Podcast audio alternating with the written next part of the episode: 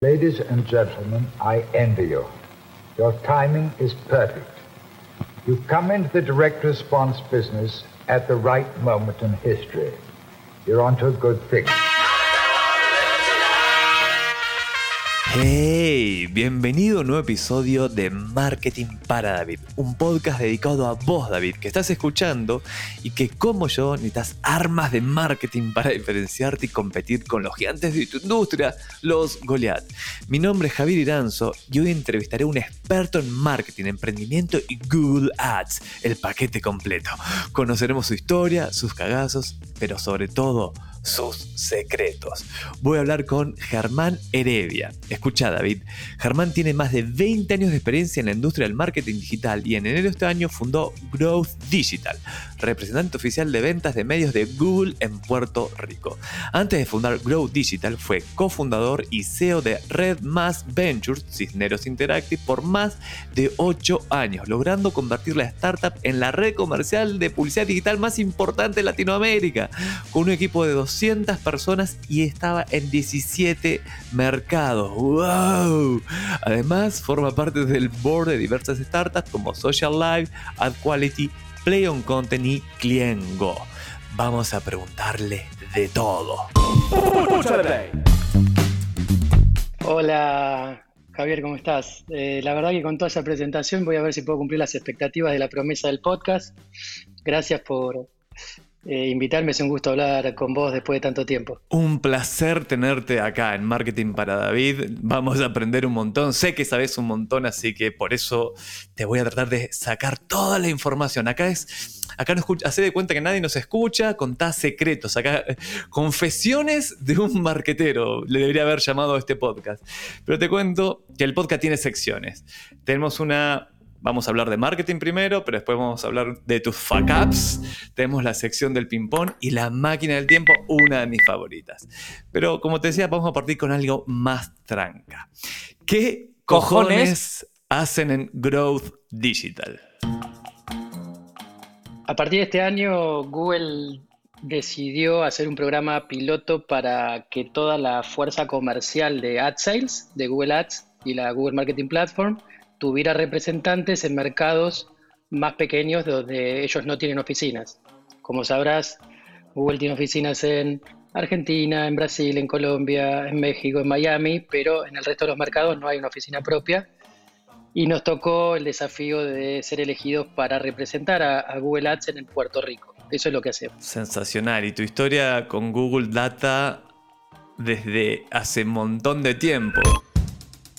¿Cuándo hiciste tu primera campaña en Google Ads? Google AdWords en esa época. Creo que hace unos 15 años, ya perdí un poco la cuenta, pero me acuerdo quién fue la primer cuenta también, porque fue medio así de, atrevido, que en ese momento yo trabajaba en Infobae y había un cliente que de una compañía de seguros, pero que además como un negocio side tenía unas cabañas, creo que todavía las tiene, en San Martín de los Andes, en Chapelco. Era mayo, junio de ese año, empezaba a calentarse la temporada para, vender bookings en, las cabañas, cuatro cabañas, y el tipo me pregunta, Ger, ¿vos sabés hacer Google Ads? Yo la teoría la conocía, había, venía leyendo acerca de esta revolución de, Google, pago por performance, bidding, etcétera. Dije, le dije que sí, sin dudarlo, básicamente. Nunca lo había hecho, pero le dije que sí, que lo, que lo iba a hacer. Así que esa noche llegué a, casa, saqué la tarjeta de crédito, hice un setting de campañas y la magia sucedió a los 30 minutos donde pude ver el anuncio publicado por primera vez. Así que ese fue la primera campaña y recuerdo que a las dos semanas el tipo me dijo, Ger, ¿qué estás haciendo? Se vendió todo, apagala. Así que fue un primero y, historia de éxito, digamos, en el primer intento. Pero bueno, la verdad que yo no hice mucho más que tener el atrevimiento de, hacerlo. Google hizo todo lo demás, ¿no? Espectacular, y lo que te generó eso, a mí tengo una historia similar con Google Ads, fue también mi primera plataforma en usar con, programar con mis propios deditos y ver tu anuncio en la home de Google, de poner una keyword y ver, uy, es verdad, estoy en la home de fucking Google. Cuando me buscan, me encuentran. Eh, al día de hoy es, genial. ¿Qué crees que ha cambiado en estos últimos 15 años? Por lo menos tu relación con Google Ads de los últimos 15 años, ¿las has mantenido? ¿Cómo has visto la evolución de la tecnología y por supuesto el servicio de Google? Honestamente, lo que tiene que ver con Hanson de, plataforma ah, por temas profesionales después de esos 15 años eh, donde en ese momento tuve ese momento ajá, que llaman los gringos, decir, uh, acá hay algo. Eh, después de Infobae me fui a, invitado a, participar de una de las primeras agencias de search en, Latinoamérica llamada InSearch. Y ahí estuve dos años. Eh, y la realidad es que después profesionalmente me aparté un poco de la, del hands-on de la plataforma. Por lo tanto, siempre la seguí de costado como, como un curioso profesional del mundo del marketing digital y recién a partir de este año ah, volví a full, todo lo que uno leía de costado, cómo iban avanzando, lo programático, el crecimiento de YouTube.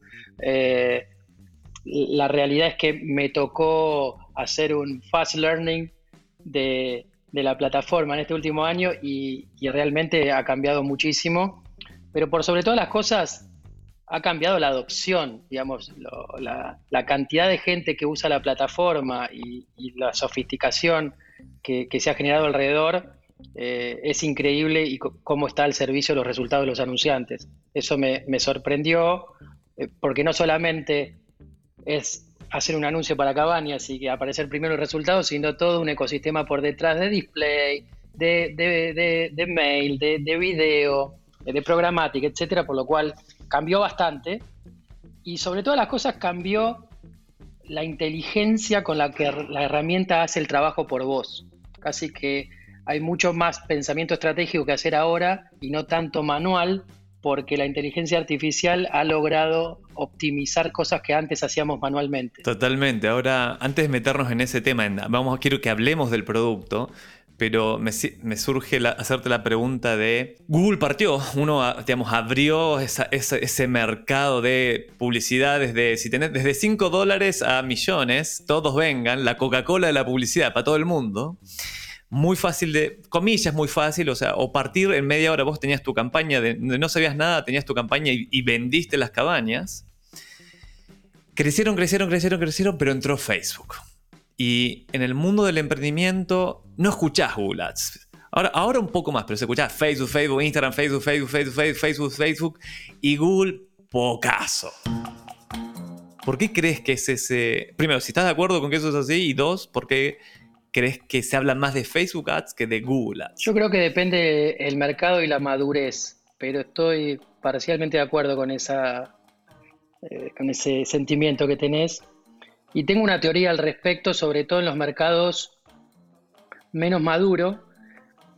Ah, cuando dividimos América Latina podemos dividir a los más maduros de los menos maduros, claramente donde ya tiene oficinas Google y viene trabajando hace mucho es más maduro, pero sin embargo, como todo el continente tiene cierto retraso con respecto a la madurez de Europa, Estados Unidos. Entonces, en general, es un mercado más eh, inmaduro. En ese sentido, lo que pasó es que la explosión del, marketing digital, yo creo que se empezó a dar en términos de cantidad de inversión de la torta que se lleva del total de medios, recién a partir de hace cinco años. Digamos, cuando empezaron los anunciantes a decir, ok, eh, el 30% del presupuesto, el 40% del presupuesto, el 80% del presupuesto que vaya digital en algunos casos excepcionales, ¿no? Entonces, en ese momentum donde se dio el tipping point de, ir a full digital, lo que más estaba de moda y lo que más usábamos en el día a día era toda la, suite de Facebook.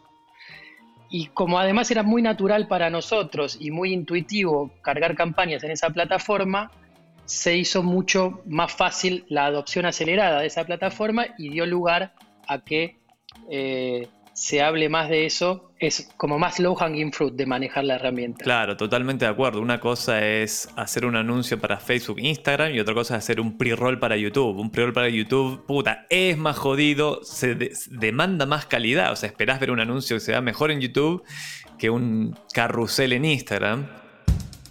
Hicieron muy fácil que tu primera campaña parta y estés en Instagram, estés en Facebook, estés, sí, en, sus redes de contenido. Sí, después como que también lo que sucede es que hay, mucha historia de, que no se discute a Google como buscador, pero nadie se está preguntando todo lo demás que puede hacer por vos en, el resto del ecosistema, ¿no? Eh, hablando de YouTube, hablando de la GDN, la Display Network, etcétera, digamos como que eh, dentro de un plan de medios dice Google Search, check, y nadie pregunta, qué otras cosas se pueden hacer, ¿no? Si David está diciendo, bueno, yo estaba usando Facebook, Instagram Ads, pero empecé a ver que ahora el Pixel ya no anda tan bien por las políticas de privacidad del iPhone. Eh, aparte se cayó 8 horas en todo el mundo, no pude entrar. Y Mark Zuckerberg le están pegando como loco, como, no es un cool dude, digo. Y el consejo es, mira, no pongas todos los huevos en la misma canasta, deberías estar en Google. Search es indiscutido, es, mira, si te, buscan, que te encuentren. así que ponete un anuncio ahí. Eh, YouTube. ¿Cuál serían lo que le recomendarías a David que use para partir desde, digamos, cero, desde cero avanzado en Google Ads? Ok, una vez que haya agotado todo lo que tiene que ver con, Search y, poder haber montado desde cero estructuras de campaña lógicas para, crecer y demás, la realidad es que yendo de de menor a mayor en términos de ocuparse primero del performance, si se quiere, porque es una startup y no tiene tanta billetera para, hacer super branding como los grandes anunciantes y demás, hay varias eh, tácticas dentro de lo que no es propiamente la red de search que ayudan a, ser más efectivos en los resultados. Eh, un ejemplo de eso es usar las campañas de video orientadas a la acción. Eh, habrán visto que los anuncios de YouTube en los últimos años han agregado más links, han, agregado la posibilidad de, eh, de, poder realizar una acción mismo en, el video. También hay varios productos nuevos que se han lanzado en los últimos tiempos que tienen que ver con leads form ads directamente desde la, red de search o mismo de la red de display y de video.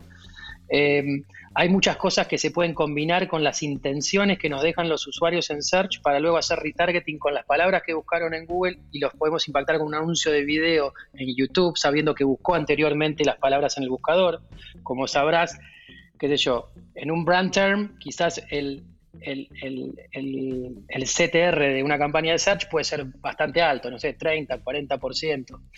Eh, si estoy buscando, no sé, eh, DirecTV y aparece DirecTV primero, claramente voy a hacer clic ahí con, un alto porcentaje. Sin embargo, cuando ya no soy tan brand term, hay muchos clics que se escapan, si se quiere, en términos comerciales, se escapan, porque en realidad el usuario elige dónde cliquear en los resultados orgánicos. Entonces, de todos los search queries que vos tenés, en general hay un, no sé, 60, 70, no tengo el número exacto, que no cliquean anuncios, pero ya le dejamos la marca a Google de la intención que teníamos acerca de, esa búsqueda en particular.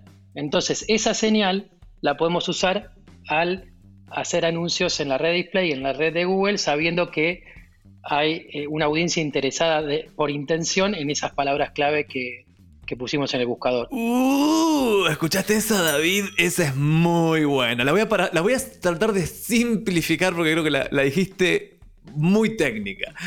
Si yo hoy me meto a Google y pongo zapatillas para correr, van a salir un montón de links, sobre todo de las marcas del retail, demás. Pero mi anuncio, que tengo mi, tienda Shopify, que son zapatillas especiales porque es para correr en la, de bajada en la montaña, en el cerro. ¡Corre, Forrest!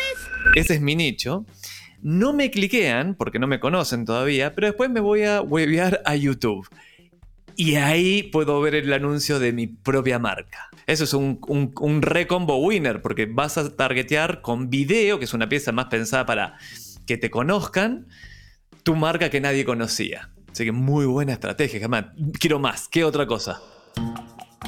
Y si eso lo combinás con eh, eh, campañas orientadas a la acción, con los formatos de orientadas a la acción de YouTube, tenés un combo súper segmentado con la posibilidad de que el usuario te, te termine una acción ahí mismo sin que te focalice solamente en los views del video, sino que, que hagan clic, que hagan alguna acción. ¿no?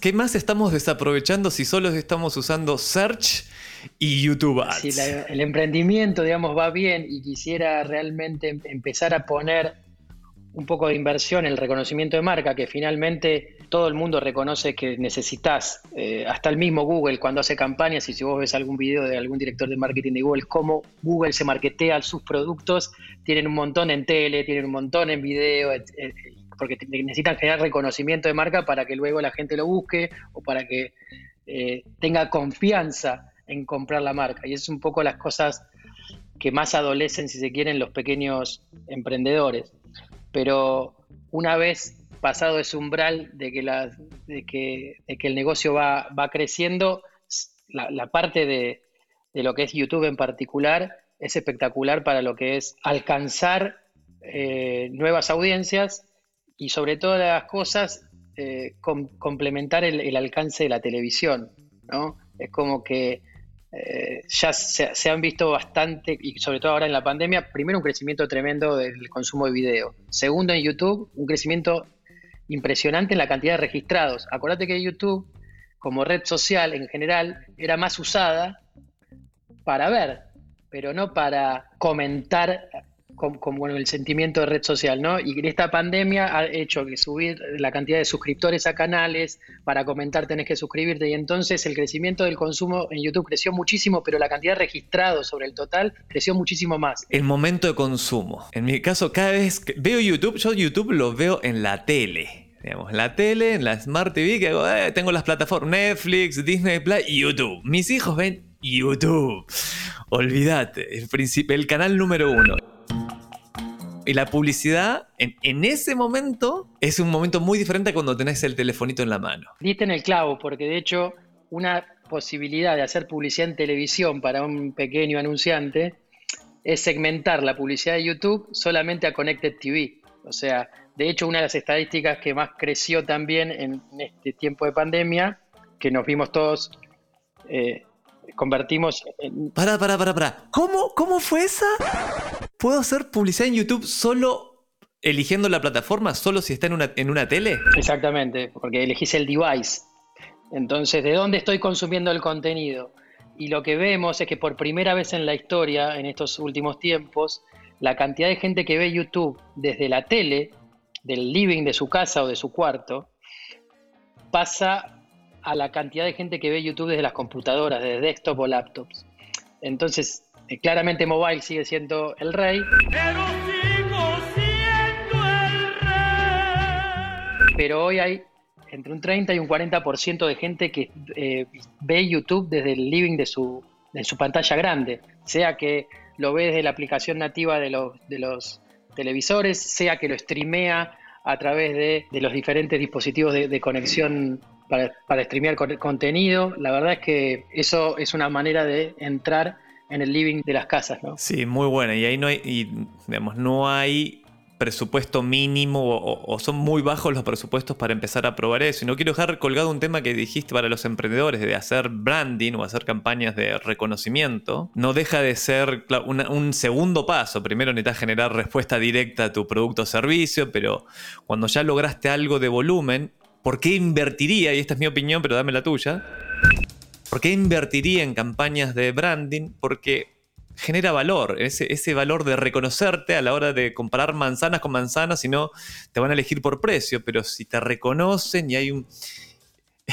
Y hay un... Ah, esta marca la reconozco, valga la redundancia, voy a ver más tendencia que me elijan a que soy desconocido, eso es medio obvio. Entonces, tiene sentido hacer esa inversión. Mira, no hay que perder de vista nunca que las plataformas publicitarias son una herramienta de distribución.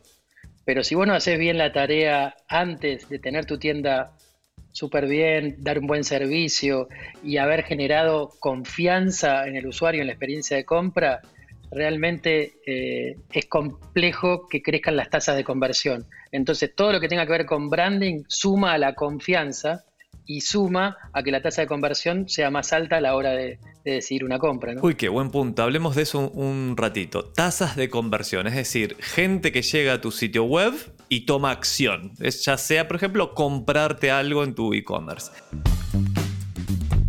En estos años, ¿cuáles crees que son los tips más obvios o más rápidos para mejorar la tasa de conversión de una campaña? Bueno, eh, como que el, basic sería entender qué es lo que querés medir, cuáles, son, cómo medís el éxito de tu campaña, empezando por ahí, cuáles son los KPIs, los, indicadores de performance que van a decir yo sigo invirtiendo o no de acuerdo a cómo me vaya en esto.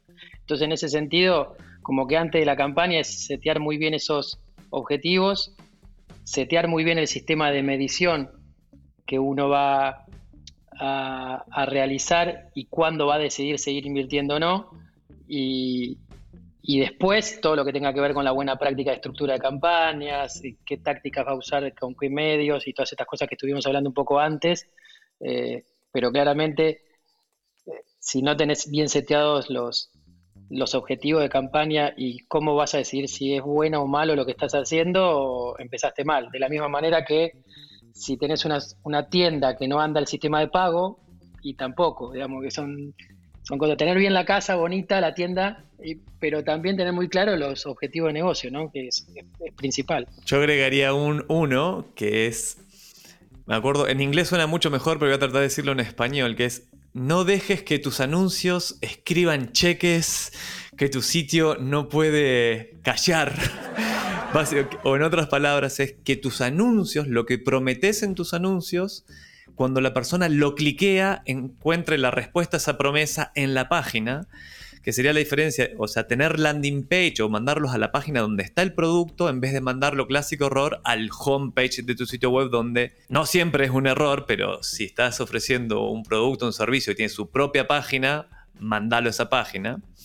Y la segunda esa es, cuanto más claro el mensaje, mejor tu propuesta de valor y cuanto más fácil para el usuario es concretar el objetivo, también vas a aumentar la tasa de conversión. Me hiciste acordar también a, otras cosas, a otras buenas prácticas que se pueden adoptar, sobre todo si es una tienda de e-commerce, sea que tenga un acompañamiento en el mundo real, con un local a la calle o algún lugar para ir a buscar las cosas, o sea que full online. Eh, en primer lugar, para hacer esto que vos decís de la landing page que vaya al, producto, eh, hay una de las herramientas de, Google que permite subir el feed de los productos, la base de datos de cada uno de los productos que vos vendés en tu tienda. Entonces eso automáticamente va a popular el anuncio que vos le presentás al, al, interesado y después cuando lo cliquea va a ir directamente a la landing page esa. ¿Estás hablando de los Shopping Ads y del Google Merchant Center? ¿Esos son? Así es, el Shopping Ads y el Google Merchant Center también es muy relevante, sobre todo si tenés una tienda eh, física, sobre todo lo que es el mundo de los, de los restaurantes, por ejemplo, principalmente donde también se vio un crecimiento espectacular, no me acuerdo ya el número, pero tipo tres veces, cuatro veces, de, la cantidad de gente que busca productos cerca de mí, o cómo llegar, o eh, curbside pickup, o sea, eh, poder ir a buscar el producto eh, físicamente en el local. Y eso, si uno no tiene bien seteada, o si no tiene la, cuenta de Google My Business, eh, no puede aprovecharlo con las herramientas de, publicidad de Google. Así que es, como eh, un must, una necesidad, sí o sí, tener un, buen perfil en Google My Business, porque eso le, da muchísima eh, información al usuario que está muy acostumbrado. Además, acordémonos que usamos Google Maps muchísimo, ya casi nadie se acuerda cómo ir de, un camino hacia el otro, de, un lugar hacia el otro sin el Google Maps. ¿Qué pro tip acabas de pasar? Es la inmensa mayoría, vos probablemente David caigas ahí, ojalá no, pero probablemente sí, no tenés configurado el mi, negocio en Google y tiene todas esas ventajas que acaba de decir Germán. Germán, si quiero crear bien mi plantilla en Google, mi negocio, ¿qué tengo que hacer? Eh, en general, tener montado bien la dirección, el horario de atención, dar información de lo, de tener buenas fotos, eh, responder en tiempo los, los, eh, las preguntas que te llegan al, Google My Business, porque eso te va a dar una atención, las estrellas que vos tengas, realmente la reputación va, a dar que hablar con eso también. Hay que mantenerlo como si fuera una extensión de tu tienda virtual también, porque no, deja de ser un, lugar que la gente chequea todo el tiempo. No, total, y, además la oportunidad es de, hoy nadie lo está, o sea, la gran mayoría no lo está haciendo, por lo tanto, si lo haces primero, era, vas a rankear primero o más rápido o vas a tener más chances para ser eh, más concreto en el buscador, en Google, y obviamente querés estar ahí, así que gran tip te pasaste ahí. ¿Tienes algún otro, que, algún, algún otro hack de ese hack, comillas? ¿Cómo seguir los resultados de, tu negocio eh, y los sistemas de atribución de los resultados, por ejemplo? ¿no? Es un poco más complejo eh, de, trabajar, trabajar modelos de atribución que tengan en cuenta solamente el último clic de lo último que hizo el usuario sin tener en cuenta todo lo que hizo antes para convencerme, no son modelos que, que se estén utilizando mucho más y que se estén recomendando, sino más orientado a, entender todo el proceso para, para, entender dónde hacer el bidding según el perfil de cada usuario. ¿no? Déjame usar una analogía, déjame usar una analogía a ver si me sale. El modelo de atribución del éxito, es decir, la plataforma te dice Google Analytics, hey, ¿quién tiene el éxito por esta venta que hiciste? En el modelo de último clic sería como que los goles solo, solo Messi vale en el equipo. Solo es Messi el único que importa acá. Bueno, pues ahí puede ser cierto, pero quizás no es buena la analogía. Pero el modelo de otra televisión dice, no, no, no, hay otros 10 que también tuvieron mérito para que Messi pudiese meter el gol. Y si lo llevas al mundo de la publicidad, bueno, ese posteo orgánico y que estabas en Google, pero te visitaron en tu blog y vieron un anuncio en YouTube y después hicieron clic en el anuncio en Google, cada uno de esos contactos tiene algo de mérito. Si matás todo el resto, nunca vas a llegar a. Nadie va a meter el gol. ¿Recomendás algún modelo que no sea de último clic?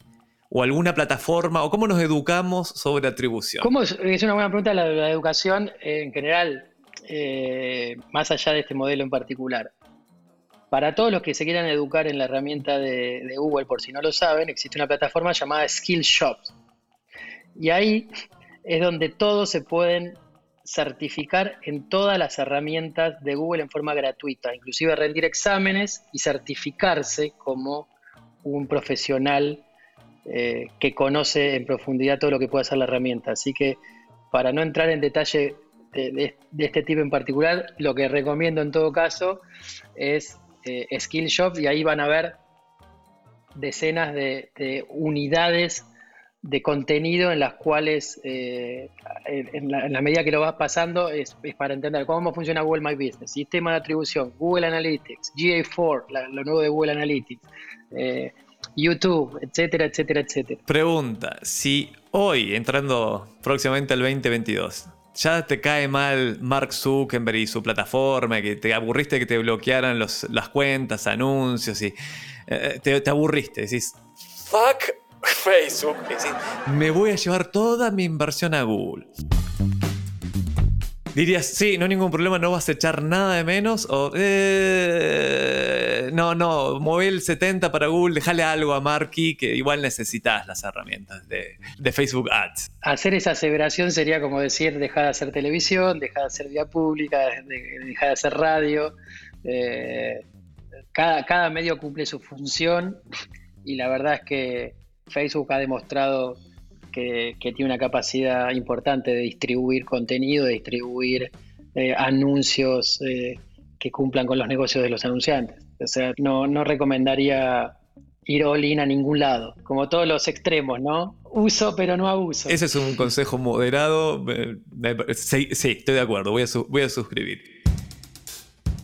Formatos para generar leads, que en Facebook se hizo muy, muy popular ahora últimamente, sobre todo desde, desde la salida, desde que el Pixel no, no anda tan bien, de los legendarios Facebook Lead Ads, que no necesitas un sitio web para capturar los datos de una persona. Mail, nombre, empresa, lo que quieras preguntar. Funciona igual, funciona solo desde mobile. ¿Cómo funciona en Google el equivalente? Sí, funciona muy similar. De hecho, es, autopopula con los datos que tenga del usuario si lo tiene registrado, entonces no tenés que llenar todo el formulario, no tenés que ir a una landing page, por ejemplo en el caso de, Google Search, en un resultado, cuando haces clic en el anuncio directamente te, abre el formulario y eso hace que haya mucha menos fricción en términos de, que el usuario haga clic para ir a una landing, ahí entender qué es lo que estás ofreciendo y demás. Eh, en todo caso, lo que hay que tener siempre en cuenta es que cuanto menos fricción, de alguna manera te está menos informado el usuario que hace el lead. No sé si me explico. Es como que si vos lo mandás una landing, la landing le explicás otra vez, leyó el anuncio, entendió, ok, check fue a la landing, le dijiste lo mismo, check, ya dos veces se lo dijiste, no podés cerrar si pediste hacer un lead. Si lo leyó rápido, como hacemos, viste que muchas veces compartimos contenido sin leer y después te das cuenta que compartiste algo que no te tiene nada que ver, bueno, a quién no le pasó. Entonces, lo que, lo que yo les podría recomendar es que lo usen definitivamente porque eh, escala muchísimo, pero siempre tengan un ojo puesto en la calidad del lead. Porque, ¿qué pasa? Históricamente todavía hay muchas mediciones que son, eh, en mi opinión, miopes. ¿Qué quiero decir con esto? Es que cuando te comparan cuánto cuesta el costo por lead de una plataforma versus otra, sin tener en cuenta cuánto convierte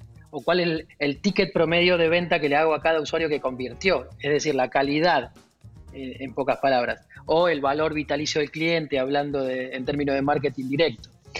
Entonces, es importante, me parece que esto es lo, más relevante y tiene que ver con lo que hablábamos antes acerca de tener muy claro cómo voy a medir el éxito de mi campaña. Y no es solamente si me costó el clic barato o el costo por lead, sino cuánto me convirtió, cuánto me aportó a mi negocio, cuál es el ROAS, se puede optimizar por ROAS, cuál es el ROAS para quien no entiende estos términos, sería el retorno sobre la inversión publicitaria y se puede leer de la siguiente manera. Si yo invierto un dólar en publicidad digital y vendo, gracias a ese dólar, un ticket, un ticket de 10 dólares, mi ROAS es de 10x, 10 veces lo que invertí.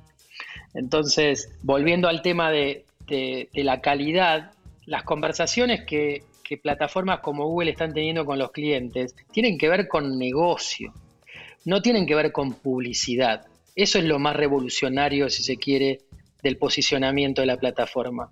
Porque lo que queremos es que nos cuenten qué es lo que necesitan para poder nosotros modelar en conjunto, si no lo saben, cuál va a ser el modelo de comprobación si la campaña fue exitosa o no, cuál va a ser el modelo de atribución y, en función de todo eso empezar a eh, proponer lo que entendemos que es mejor para ese negocio. Entonces, el posicionamiento ya no es más de te vendo un espacio publicitario, sino te ayudo a crecer tu negocio. Claro, y llevándolo, acelerando como ese proceso de evolución de la plataforma, básicamente te dice hoy Google Ads, te dice, ¿qué quieres lograr? Ventas. Ok, mostrarme tu sitio, yo, te creo los anuncios, yo, vos sacás las manos, yo te voy a ayudar a cumplir con ese objetivo. Ahora, volviendo al formato LIDAD, quiero pasar un hack, hack o una manera de usar esa campaña y, decirme si las has probado o, te parece lógico. Lo que hacemos son campañas em, que generan los datos, que piden los datos del cliente a cambio, por ejemplo, de un 20% de descuento en tu primera compra. Por lo tanto, lo que vos haces en el anuncio, ofreces ese, ese beneficio, la persona dice, ok, quiero un 20% de descuento en zapatillas para bajar el cerro corriendo. Eso dispara el email con el descuento, por lo tanto, vos ya en esa transacción como cliente, como, perdón, como dueño de la tienda, ganaste el contacto de esa persona que quería un descuento, le mandás el descuento y si lográs la primera compra y esa compra fue exitosa, cumplió con las zapatillas estaban buenas, adquiriste un cliente eficientemente que después vas a poder nutrir durante el tiempo. O, si no te compró esa vez, lo vas a nutrir con más información, pero tenés los datos, tenés el email. Por lo tanto, la estrategia de Mira, no crea tu propia base de datos y usar los formatos que te dan Google, Facebook para captar los mails y usar y inaugurar o hacer crecer ese canal. ¿Qué opinas de eso? Y es la estrategia que, se está viniendo con más fuerza en, los últimos tiempos, que es tener la mayor cantidad de información posible propia, sea capturándola a través de campañas o la, o la, información eh, histórica que tengo antes de las campañas, vía un CRM, vía mi lista de mails y demás, y empezar a trabajar inteligentemente en, cómo eh, segmentar la publicidad de acuerdo a, la información que tengo de, first party, ¿no? de primera data, como se dice, de, de, primera parte, data propia que me sirve inclusive para alimentar con información y con señales al algoritmo de estas plataformas, la de Google en particular, que dice, ok, vamos a buscar público similar, vamos a buscar no pegarle a este usuario porque ya, ya, lo, ya lo tengo como cliente para evitar desperdicio, ese tipo de cosas. Yo creo que eso es uno de los grandes valores agregados eh, a nivel de estrategia que las agencias, ya me gustaría llamarlas agencias slash consultoras, ¿no? Eh, pueden traer a la mesa a los clientes para agregar un valor y pasar de un viejo modelo que en América Latina está muy instaurado, que es el, modelo de compensación a través de rebates de medios y demás, para pasar a un, a un valor eh, estratégico de negocio donde el, modelo va a ser un fee del media spend o un cobro por hora hombre de consultoría de lo que yo te estoy ayudando a, diseñar. Esas son cosas que, las plataformas no hacemos, por lo cual ahí hay un claro ejemplo de qué valor puede pensar en tener la, agencia del futuro, ¿no? Bueno, tengo experiencia en agencia, obviamente, pero en general las agencias en lo que se han, se han especializado es en el arte, en arte, en crear piezas, eh, son talleres creativos, pero sin tener realmente el feedback de qué es lo que funciona, qué genera ventas o qué genera el resultado que le pedías a la campaña. ¿Te quiere tu audiencia más o te quiere menos? ¿Te reconoce más o te reconoce menos? No tienen esas señales, por lo tanto, si no tenés señales, no podés mejorar tu arte. Entonces se vuelven como unos estudios creativos, pero desconectadísimos de la realidad. Pero estas plataformas te obligan a estar viendo a tener el feedback, porque incluso con la calificación de, hey, tu anuncio es una poronga, tu anuncio tiene mala nota, ¿cómo que tiene mala nota mi anuncio? Sí, performa por bajo la media de los anuncios en la misma categoría. bueno, mejora tu pieza. Y a lo que me lleva la pregunta, y ya vamos a cerrando estas secciones,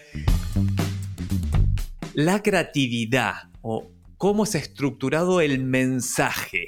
¿Qué, qué tan importante eh, quizás quiero poner mejor la pregunta, yo sé que es importante, pero en la fórmula del éxito, tengo bien mi sitio web, tengo, manejo muy bien Google y Facebook Ads, mis anuncios, la creatividad, cómo comunico, qué tanto peso le das a esa fórmula. Muy importante.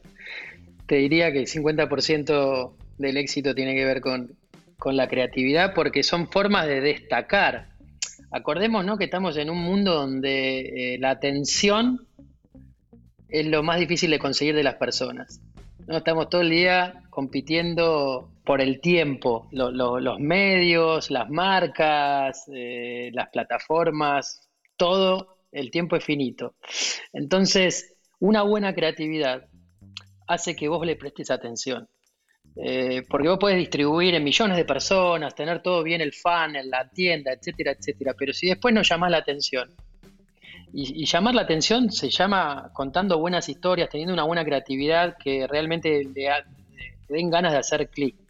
Y en términos de digital en particular, también pensar la creatividad para la forma en que se consume en digital, ¿no? Los, los, famosos anuncios de 30 segundos versus los famosos anuncios de 8, de 7, de 6, cada vez más cortitos, de 10. Eh, tiene toda su, su dinámica de cuáles son las mejores prácticas eh, y las agencias creativas en general eh, se están adoptando esas prácticas y de hecho en muchas de ellas hay como departamentos especiales para eso, inclusive dentro de los medios digitales o plataformas digitales también hay equipos especializados en capacitar a, los equipos creativos en cuáles son esas mejores prácticas para, para generar esta Muy buen punto.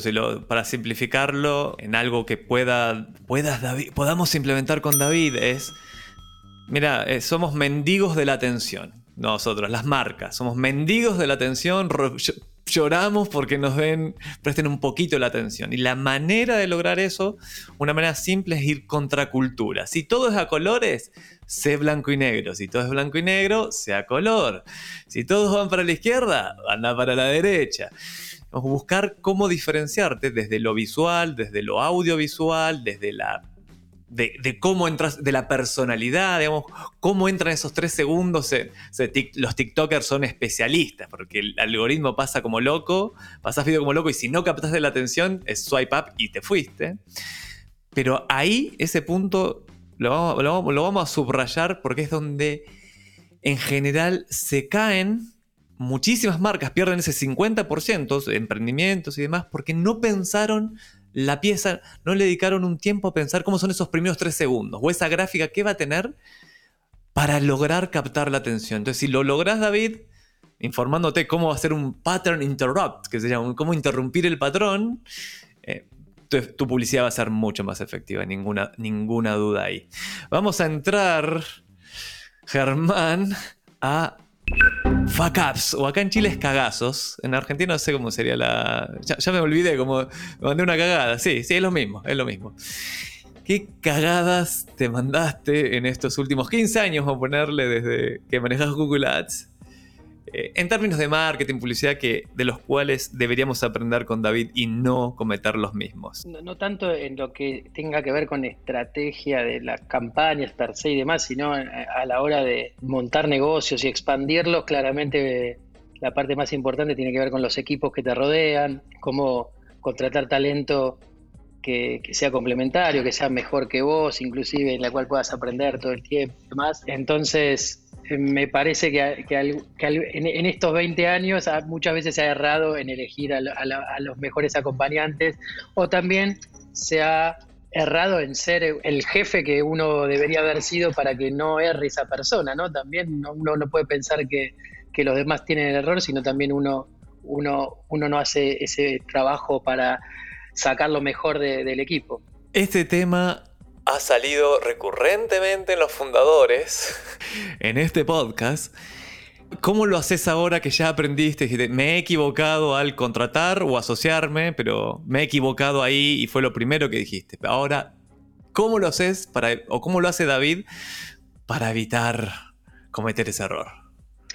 No, yo creo que hay una máxima ahí en el mundo emprendedor que es eh, contratar lento y despedir rápido. Suena mal, pero la realidad es que es una, es una realidad, es tomarse el tiempo para, elegir lo, mejor, no por estar apurado de decir necesito ya salir, etcétera, etcétera, contratar rápido, sino al revés. Y, lo mismo cuando algo no funciona, ¿no? en, realidad, en general en América Latina no hay mucho accountability, no hay mucha cultura de accountability de objetivos bien claros, qué se espera de vos, qué, eh, cuáles son los objetivos, los famosos OKRs, o OKRs y, la realidad es que setear esas cosas bien te, hace que, vos también puedas tomar decisión más rápido acerca de por qué eh, sigue esta persona que es underperforming o por cuánto tiempo más, ¿no? Entonces es, es, un tema complejo y no, y no muy feliz de hablar tampoco, ¿no? Eh, porque uno habla siempre de los éxitos, de qué bueno, crecimos tantas personas y demás. También hay partes feas que tienen que ver con que eh, sos excelente para tomarse una cerveza, pero no, no, no, para, para dar el resultado. Le voy a sumar una a tu máxima, que es expectativas no conversadas, decepciones aseguradas. Claro, ahí va, exactamente. El job description, ¿no? Que se espera de uno. pero bueno. Tal cual. ¿Y qué, qué cagazos ves eh, en, otros, digamos, en la paja en el ojo ajeno? Si alguien está emprendiendo, está armando, porque vos tenés esa experiencia, ¿dónde crees que se equivocan la mayoría? En la elección de socios, eh, en ser demasiado optimistas con respecto al, al, mercado, ¿no? al cuánto puede crecer el mercado muchas veces hasta hay falta de análisis de qué tan grande es el mercado para ver si uno se emprende en esto o emprende en otra cosa, porque al final otra vez, el mundo de la atención, el, bien más preciado de todos nosotros es el tiempo, entonces el costo de oportunidad de haber emprendido algo que no le hiciste el análisis suficiente versus otro es el que más te, te deja sin dormir a la noche. ¿Algún tip para elegir a tu socio? La verdad que en lo personal siempre tuve la suerte de estar acompañado por, por socios que, que fueron totalmente complementarios, un yin y un yang, ¿no? Yo creo que eso es importante, ¿no? Que, qué complementariedad hay, dejar claras también expectativas acerca de cuando hay una opinión encontrada porque se piensa diferente, cuáles son las vías de solución, ¿no? Hay veces que uno cede, el otro no y viceversa. Esto de lo complementario de, los skills, ¿no? Hay algunos que son más técnicos, hay otros que son más comerciales, hay otros que son más extrovertidos, introvertidos y, sobre todo está bueno tener opiniones diferentes que no piensen siempre igual porque si no siempre ante un problema creo que va a haber una sola forma de encontrar una solución. Si, hay dos mentes que piensan distinto, quizás haya dos alternativas de solución. Dos mentes piensan mejor que una, es una también una, una realidad. Germán, vamos a entrar de una ahora al ping-pong. Pon, pon. Yo te voy a hacer una serie de preguntas y vos respondés lo primero que te venga a la mente o si querés puedes ampliar en la respuesta, no hay problema. Y la primera pregunta es, ¿herramienta o app que te complicaría la vida laboral si desaparece, si mañana no está, si mañana se cae? Eh, Gmail. Oh, esa es, bien, esa es bien obvia. ¿Alguna otra? ¿Alguna que hoy que hayas descubierto recientemente y digas, puta, qué buena que está esta app? A mí, por ejemplo, Loom. Loom, para hacer videos, para grabar la pantalla y, la cámara, me mata si está caída. Me complica la vida. ¿Alguna otra? Bueno, mira, te voy a ser honesto. Con, los, con los años realmente he entrado a un montón de aplicaciones, más que nada por deformación profesional y por interés de investigar un poco. Y también he dejado de participar tanto en redes sociales en particular, ¿no?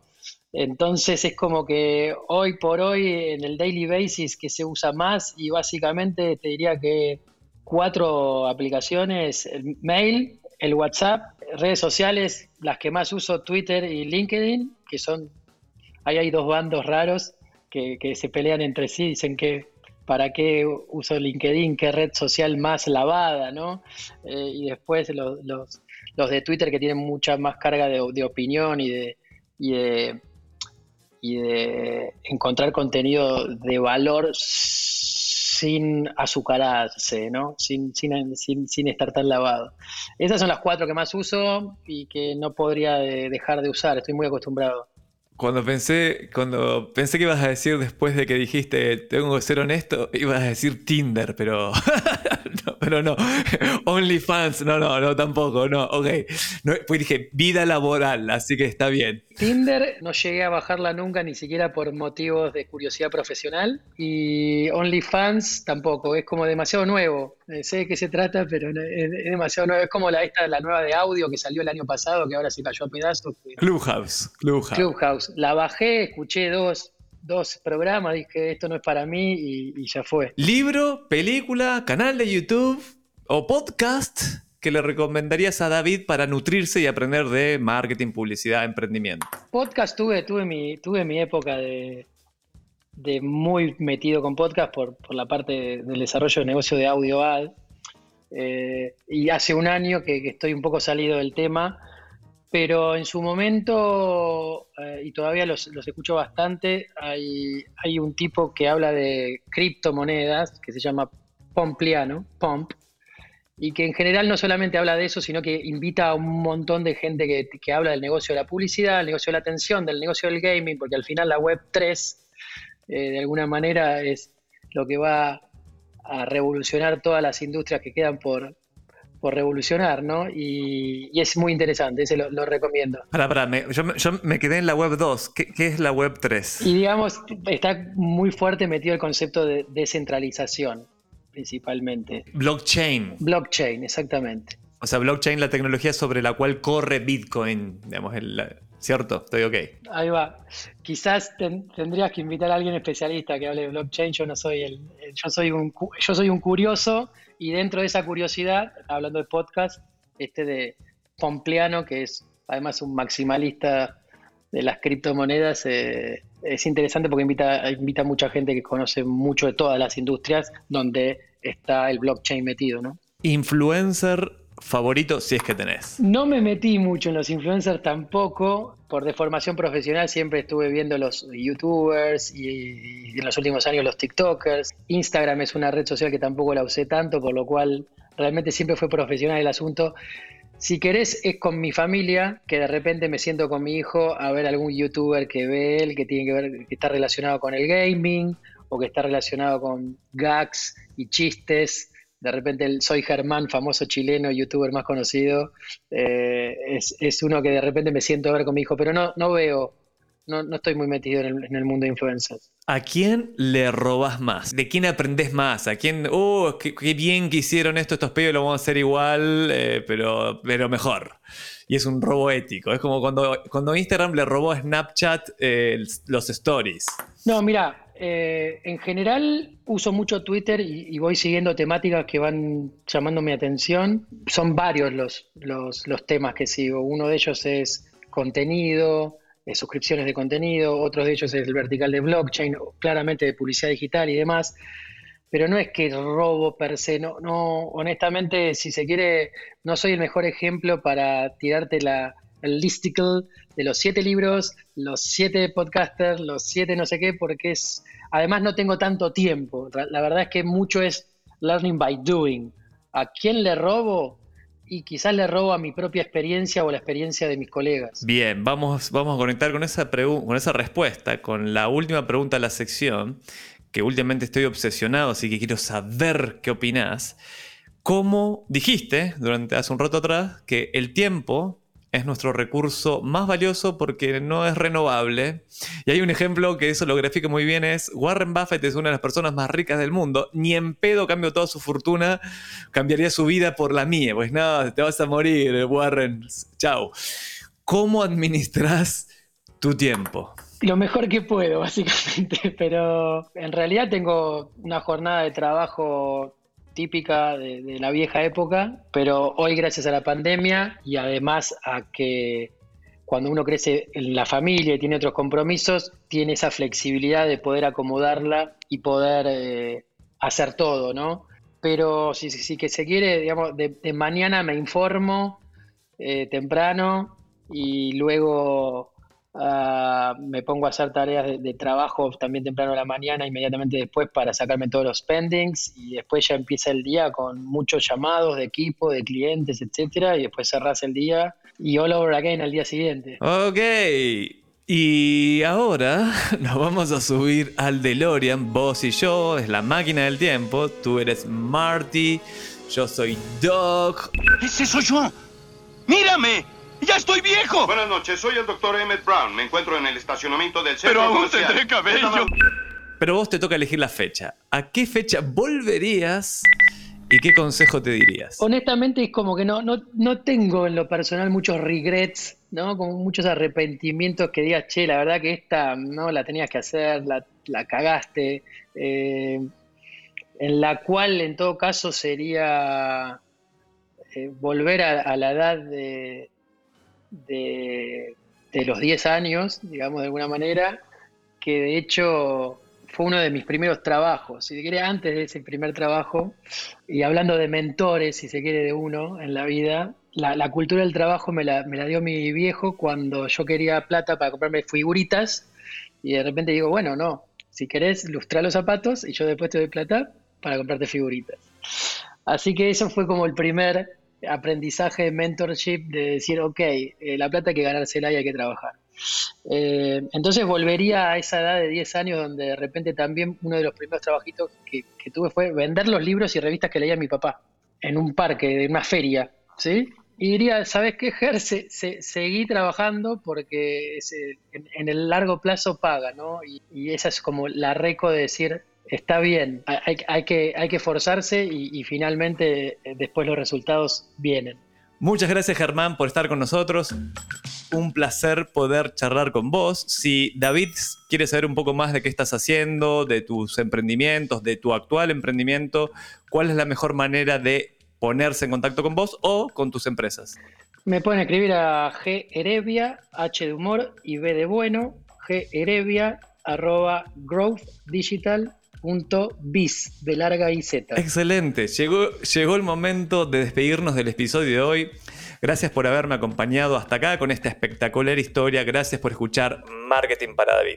De este lado del micrófono te habla Javier Iranzo y del otro está Delphi Ciudadana y Salva Luca en la producción y Adrián Coria en la edición. Puedes escribirme con consultas o comentarios sobre este episodio o lo que quieras a arroba Javier Iranzo en Instagram o cualquier red social en realidad, donde subo contenido que encuentro valioso y divertido. Nos escuchamos en el próximo episodio, pero como, ¿sabes lo que le decían a David? Lo que le dijeron a David antes de ir a pelear con Goliat? Ponele onda.